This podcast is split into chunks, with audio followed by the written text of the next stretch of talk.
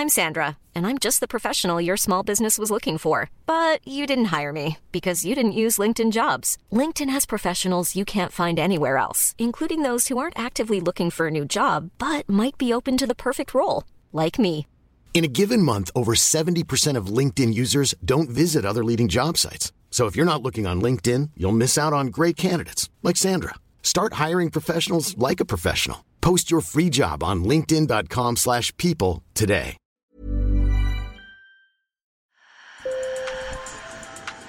Bonjour. Hello. Hola. Marhaba bikoum. Sur le fil, Le podcast d'actu de l'AFP. des nouvelles choisies pour vous sur notre fil info. Elon Musk l'avait promis et il l'a fait. Des dizaines de milliers de comptes auparavant suspendus sur Twitter pour leur contenu dangereux, faux ou haineux ont été réactivés, y compris celui de Donald Trump. C'est selon Elon Musk la seule manière de transformer ce réseau social en agora numérique parfaite et démocratique où, je le cite, l'humanité pourra débattre des questions vitales pour son avenir. Alors, trois mois après son rachat par Elon Musk, où va Twitter? Selon les experts, la stratégie du milliardaire a pour l'instant fragilisé l'oiseau bleu, la désinformation est en hausse et ça, cela fait fuir les publicitaires et cela met l'entreprise dans une situation financière pour le moins délicate. Sur le fil. Laissez-moi commencer par un tweet de Musk. Le peuple a tranché. Trump sera réintégré. La voix du peuple et la voix de Dieu. À peine arrivé à la tête de Twitter, Elon Musk a annoncé le 20 novembre le retour de Donald Trump sur la plateforme dont il avait été banni le 8 janvier 2021 car il avait été accusé d'avoir incité ses partisans à la violence. Musk avait auparavant organisé un référendum pour ou contre le retour de Trump et les Twittos ont décidé que son compte devait être réactivé. Pour l'instant, l'ancien président américain n'a pas tweeté, mais d'autres bannis sont de retour et selon les experts, ils se sentent libres de propager de la désinformation, autrement dit des infox. On a vu énormément, nous, de comptes euh, qu'on connaissait comme des super propagateurs d'infox, que ce soit sur le Covid-19, que ce soit sur les vaccins, euh, vraiment tous les sujets. euh. Donc effectivement, ça, ça fait craindre que la désinformation grimpe. Vous venez d'entendre Shin Labé, elle est vice-présidente d'une société, NewsGuard, qui évalue la fiabilité des sites d'infos et les premières analyses sont selon elle assez claires. Pour la France, moi et mon équipe, on a voulu vérifier ce qu'il en était un petit peu plus dans le long terme. On a choisi les comptes Twitter associés aux deux sites euh, d'Infox francophones qui avaient suscité le plus d'engagement sur les réseaux sociaux pour toute l'année 2022. Et on a regardé si sur un mois précédant l'acquisition versus un mois suivant l'acquisition, il y avait eu une augmentation de l'engagement. Et on a constaté une augmentation de 36%. L'engagement, c'est la popularité de certains tweets. Et d'après Shin Labé, elle a été poussée par un changement volontaire chez Twitter. Ça peut être dû à effectivement moins de modération, ça peut être dû aussi à un changement de, de l'algorithme et de ce que va valoriser l'algorithme. Ça peut aussi être dû, et c'est aussi dû, au fait que certains comptes ont été rétablis. Selon l'une des chefs de l'équipe d'investigation numérique de l'AFP, Julie Charpentras, la tendance est notable, même s'il faut faire preuve de prudence. Il faut aussi avoir en tête que observer des phénomènes quant à la quantification et à l'analyse de la désinformation sur les réseaux sociaux, c'est des choses qui prennent du temps, euh, qui sont pas toujours facilement mesurables, qui sont pas toujours euh, observables de façon très fine, rapidement. Twitter a expliqué dans un communiqué que les règles de fond de la plateforme n'avaient pas changé. L'apologie de la violence, du terrorisme, le harcèlement sont notamment interdits. Mais selon le journaliste spécialisé Devin Coldaway, qui travaille pour la revue américaine TechCrunch, la lutte contre les contenus toxiques n'est clairement plus une priorité. Il a réduit le personnel assigné à des tâches de modération et de sûreté.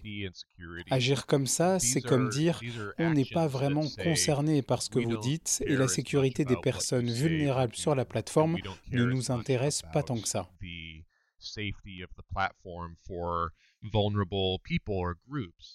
En même temps, la nouvelle direction du réseau social a lancé les Twitter Files. Ces fuites de documents transmises à certains journalistes veulent démontrer qu'avant Musk, les équipes de lutte contre la désinformation de Twitter n'étaient pas neutres et favorisaient les démocrates.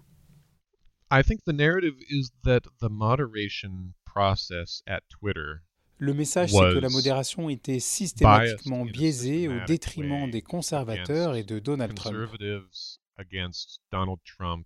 Mais selon le journaliste, ces fuites ne sont pas crédibles et démontrent surtout à quel point le travail des équipes de lutte contre la désinformation est compliqué. Il faut parfois prendre en 15 minutes des décisions très complexes comme par exemple décider si des images compromettantes trouvées sur l'ordinateur du fils de Joe Biden peuvent rester en ligne. This was a live news story happening and every five minutes they, they spend talking about it 5 minutes de discussion en plus et c'était 10 000 partages.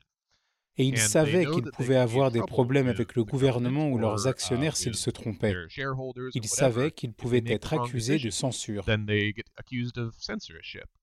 Mais cette vendetta contre les modérateurs et le départ de nombreux employés chargés de lutter contre la désinformation pourrait quand même coûter cher à Twitter. Julie Jameau, qui suit la tech pour l'AFP depuis San Francisco, m'a rappelé que les lois européennes, mais aussi les autorités américaines et enfin les annonceurs pourraient faire pression. ce qui est important pour les annonceurs, c'est que leur publicité ne soit pas adossée à des contenus considérés comme toxiques.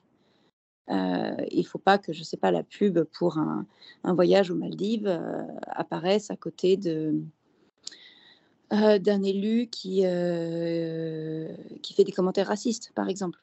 Et la pub, c'est 80% des revenus de Twitter.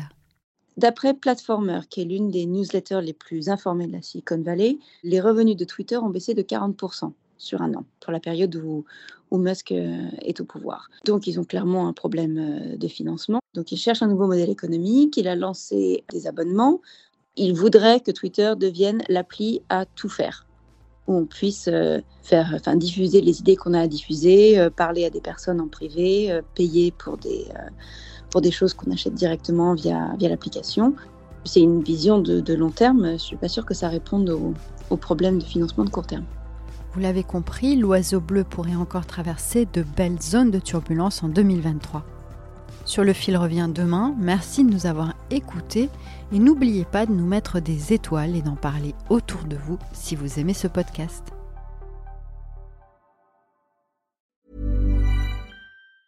Hey, it's Danny Pellegrino from Everything Iconic. Ready to upgrade your style game without blowing your budget? Check out Quince. They've got all the good stuff shirts and polos, activewear, and fine leather goods, all at 50 to 80% less than other high end brands. And the best part? They're all about safe, ethical, and responsible manufacturing. Get that luxury vibe without the luxury price tag. Hit up quince.com slash upgrade for free shipping and 365 day returns on your next order. That's quince.com slash upgrade.